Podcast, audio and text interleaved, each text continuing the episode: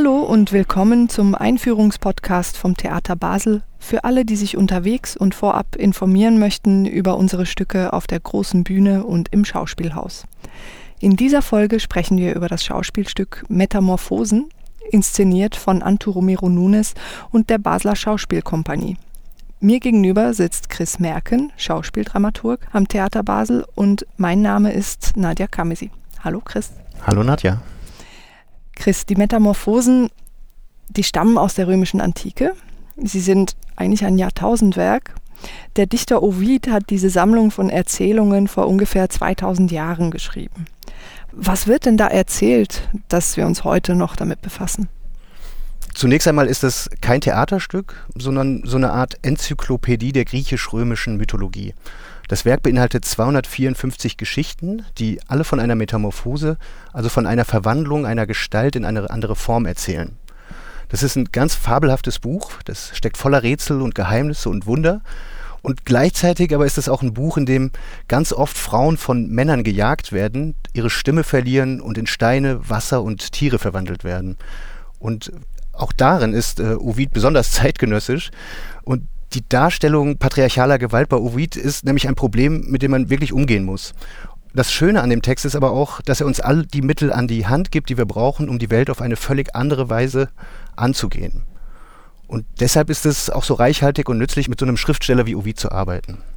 Da hören wir doch gleich mal rein. Aufhören! Warum versteht eigentlich niemand, dass diese Geschichte ein Orgasmus ist? Salat ausspucken und kein Racheakt! Es hat so gut angefangen mit den tanzenden Nymphen. Da hätte ich jahrhundertelang zuschauen können. Aber dann dieser sinnlose Gewaltakt an diesem unschuldigen jungen Mann. Dabei hast du eine Muschel mit einer Trompete drin und die bläst sogar. Das hätte man ja auch mal genießen können. Aber von Genuss versteht hier keiner was. Junge! Das Hörbeispiel, was wir gerade gehört haben, das war Anne Haug in ihrer Rolle als zornige, misogyne Gottheit Jupiter. Ja, ähm, sie ist Jupiter, sozusagen der Regisseur des Götterhimmels, der allmählich die Kontrolle verliert, weil seine Kollegen aufbegehren. Ähm, und durch diese Gegenbesetzung von Jupiter als weiblicher Darstellerin, aber auch durch das Stilmittel der Übertreibung können die patriarchalen Verhaltensmuster auf humorvolle und komische Art und Weise bloßgestellt werden, von denen ich da oben schon gesprochen habe. Also du hast ja auch schon gesagt, äh, wie viel Material das ist, diese Metamorphosen. Und außerdem sind diese Geschichten von Ovid ja auch nicht für die Bühne geschrieben. Ähm, warum habt ihr euch denn gesagt, das müssen wir auf die Bühne bringen? Also für uns Theatermacher ist so eine Sammlung von Verwandlungsgeschichten als Material und Vorlage natürlich interessant, weil genau darum geht es ja im Theater, um die Kunst der Verwandlung. Und die vielen Geschichten, die sind für uns das Material, um die spielerisch ins Werk zu setzen. Für uns war aber auch wichtig, dass wir nicht nur die einzelnen Episoden zum Ausgangspunkt nehmen, wie das in der Rezeptionsgeschichte äh, oft geschehen ist, sondern wir wollten auch den Gesamtzusammenhang des Werkes nicht aus dem Auge verlieren. Also im Gesamtzusammenhang betrachtet ähm, erzählt Ovid die Geschichte der Welt von seinen mythologischen Ursprüngen, also der Entstehung der Welt aus dem Chaos, bis in die römische Kaiserzeit. Das ist die historische Gegenwart des Autors. Das ist so der Faden, der die einzelnen Geschichten so lose miteinander verknüpft. Wir haben also die Episoden, die erzählen von lustigen, traurigen, fürchterlichen und glücklichen Einzelschicksalen, die alle am Faden der von Helden und großen Männern geschriebenen Geschichte so aufgereiht werden. Der Regisseur Anto Romero Nunes hat das einmal ganz treffend formuliert, als er sagte, Ovid erzählt, was so rechts und links von der Weltgeschichte passiert. Und wir wollten diesen Faden wieder aufnehmen und ihn bis ins Heute verlängern. Wir schreiben das Jahr 1960 auf einer Insel kurz vor Patagonien, was man auch Finis Terre nennt. Das Ende der Welt. Meine Mutter sitzt im Kino und schaut einen Film.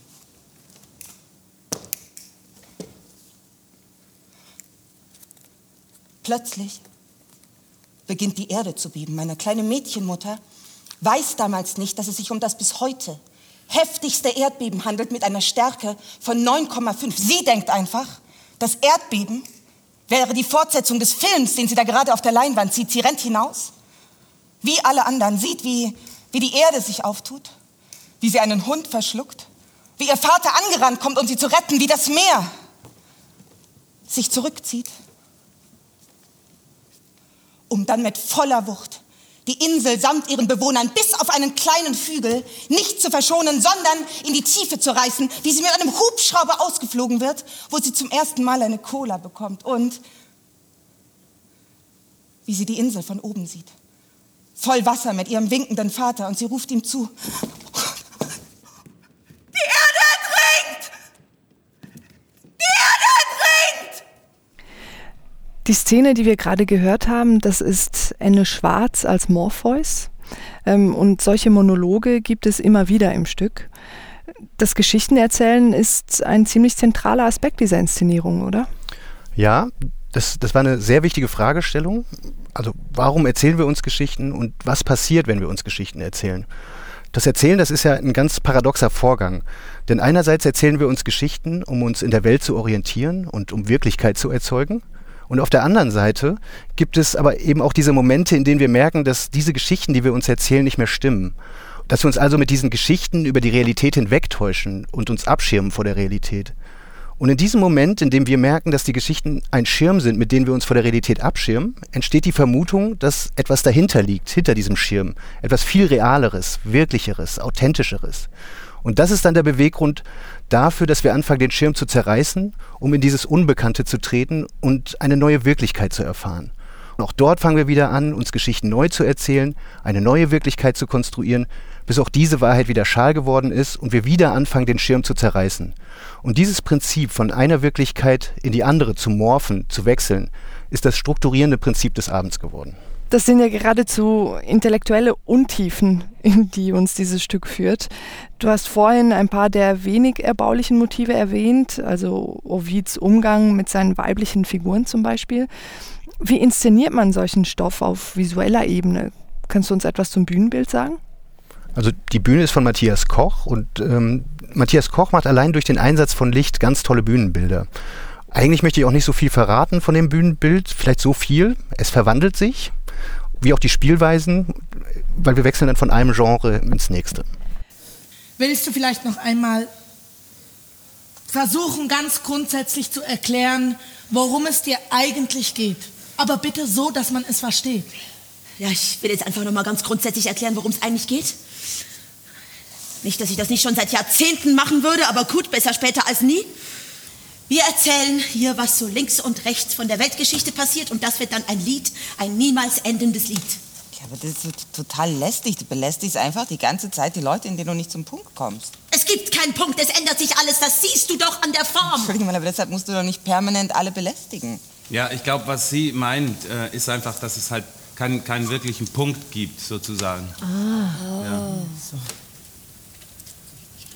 Du musst nicht immer allen übersetzen, was ich sage. Oh doch, das muss ich schon, weil ich versteht ja hier sonst anscheinend keiner. Nein, du verstehst mich nicht. Das ist auch der einzige Punkt hier. Nein, ich bin der Einzige, der dich versteht. Das ist der Punkt. Nein, du verstehst nur, was du verstehen willst. Das ist doch totaler Quatsch. Ich meine, die einen. Das war ein Ausschnitt, bei dem ein Götterrat zusammensitzt und diskutiert. Das sind sehr viele Stimmen, viele Figuren. Wie habt ihr das alles auseinandersortiert, was Ovid in diesen tausenden Seiten geschrieben hat? Also wir haben als ganz zentralen Aspekt das Erzählen herausgearbeitet. Und als wir angefangen haben, das Stück zu entwickeln, haben wir auch erstmal versucht, die ganzen Geschichten nachzuerzählen. Das Werk besteht ja aus 15 Büchern und ungefähr so viele Schauspieler und Schauspielerinnen stehen ja auch auf der Bühne. Und jede Spielerin und jeder Spieler hatte vor Probenbeginn ein, ein Buch bekommen, das er den anderen vorstellen musste. Und nach einer Woche waren wir so vollgeladen mit Geschichten, jeder kannte mindestens vier oder fünf Geschichten gut genug, um damit arbeiten zu können. Wir sind also auf die Bühne gegangen und haben angefangen zu improvisieren. Und weil diese Geschichten ganz oft ähnliche Konstellationen mit verwandten Handlungsstrukturen haben, die sich wiederholen und variieren, konnte jeder, sobald einer auf der Bühne angefangen hat, eine Geschichte zu erzählen, durch die Improvisation immer einen Punkt finden, an dem er dann einhaken konnte, um sich dann mit dieser Geschichte zu verweben. Und auf diese Art und Weise haben wir also nicht nur angefangen, die Metamorphosen nachzuerzählen, sondern uns das Prinzip der Metamorphosen zu eigen gemacht und, und die Geschichten verändert und miteinander vermengt und eigene Geschichten erfunden. Heißt das, dass alle Schauspielerinnen auch an der Bühnenfassung mitgearbeitet und mitgeschrieben haben? Ja, genau. Das ist eine Stückentwicklung, an der eigentlich alle als Autoren mitgewirkt haben. Deswegen haben wir es ja auch ein Ensemblestück genannt.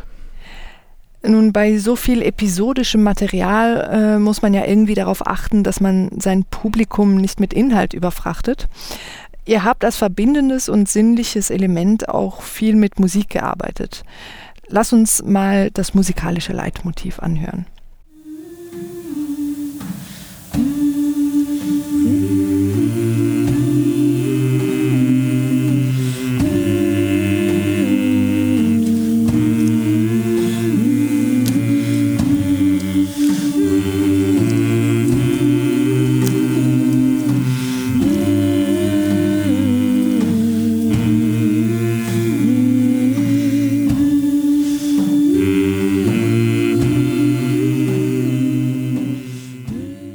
Diese Melodie taucht im Laufe des Abends immer wieder auf. Das ist ein bisschen wie eine Titelmelodie einer Serie, die alle Episoden zusammenbindet. Welche Rolle schreibst denn du diesen Kompositionen zu? Also die Musik spielt eine ganz zentrale Rolle. Ovid versteht das Ganze der Metamorphosen als ein Gesang. Das Werk umfasst ca. 12.000 Verse und Ovid nennt es ein Carmen Perpetuum. Ein Carmen Perpetuum, das ist ein unendliches, niemals endendes, stetig neu ansetzendes Lied. Das ist ein Kerngedanke von Ovid. Und Anto Romero Nunes, der Regisseur des Abends, hatte ganz früh die Idee, dass die Spieler und Spielerinnen den ganzen Abend über ein Lied singen. Und die beiden Komponisten des Abends, Anna Bauer und Johannes Hoffmann, haben daraufhin einen Soundtrack geschaffen, der unter dem ganzen Abend liegt und ihn strukturiert. Und dieser Soundtrack arbeitet mit den Mitteln der Wiederholung und der Variation Bestimmte Motive und Muster kehren zurück, setzen wieder ein und verändern sich. Wir gehen sozusagen in Wellenbewegung durch den Abend. Und ein weiteres wirkliches Highlight des Abends sind aber vor allem die zahlreichen Songs, die Anna Bauer komponiert und getextet hat. Ich persönlich finde die so toll, man müsste eigentlich ein Album draus machen. Und finde auch, dass sich allein für diese Songs der Besuch bei uns am Theater schon lohnt. Also du sprichst gerade von den zahlreichen Solos, die die Schauspielerinnen und Schauspieler zum Besten geben da sind auch ein paar äh, stimmliche Überraschungen dabei. Äh, hier zum Beispiel äh, der Song Boy Who Swallowed the Moon, gesungen von Jonas Dassler. Lovers are mingling and eyes they are tingling for you, but you're ready to go.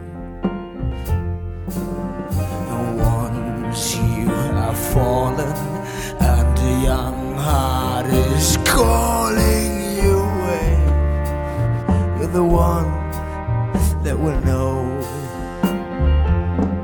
how the boy has swallowed the moon, how the boy has killed the moon.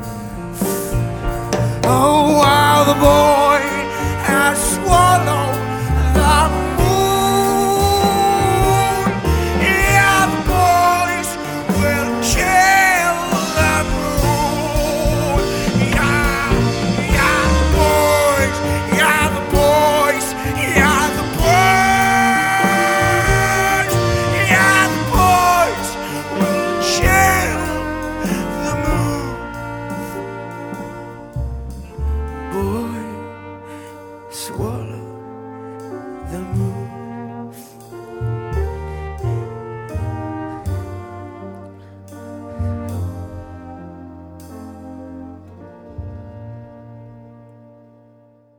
das geht tief. Du hast ja jetzt die Musik schon als Highlight hervorgestrichen.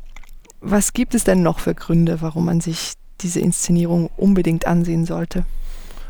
Ich finde, das ist nicht nur ein sehr unterhaltsamer Abend geworden, sondern auch ein Abend, der einen das Staunen wieder lehrt. Und das Staunen ist ja bekanntlich die Voraussetzung für ein selbstständiges Denken. Außerdem sehen Sie an diesem Abend ein Ensemble von 14 herausragenden Spielern und Spielerinnen und jeder Einzelne hat ganz starke Glanzmomente und ich bin ganz sicher, dass man sich an dem Abend wirklich mehrfach verlieben kann. Das Faszinierendste an diesem Abend ist aber meiner Meinung nach die Art und Weise des Zusammenspiels. Ähm, das lässt sich gar nicht gut beschreiben. Das ist etwas, das zwischen den Spielern und Spielerinnen entsteht. Und das passiert wirklich nicht oft, das ist zumindest mein Eindruck. Aber wenn es passiert, dann entsteht manchmal etwas, das größer ist als die Beteiligten selbst. Und das ist Magie. Das können wir doch wunderbar als Schlusswort stehen lassen. Und entlassen möchten wir unsere Hörerinnen nochmals mit etwas Musik aus dem Stück. Wir hören Nairi Hadodo mit Nubis Requiem Medea.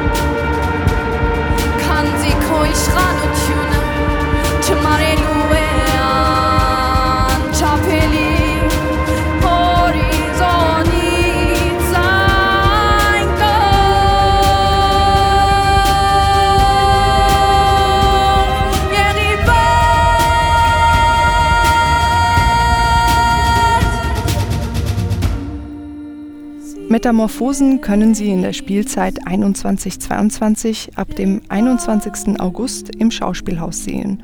Das Stück dauert 3 Stunden 30 Minuten und es hat eine Pause. Mehr Infos gibt's auf unserer Webseite www.theater-basel.ch.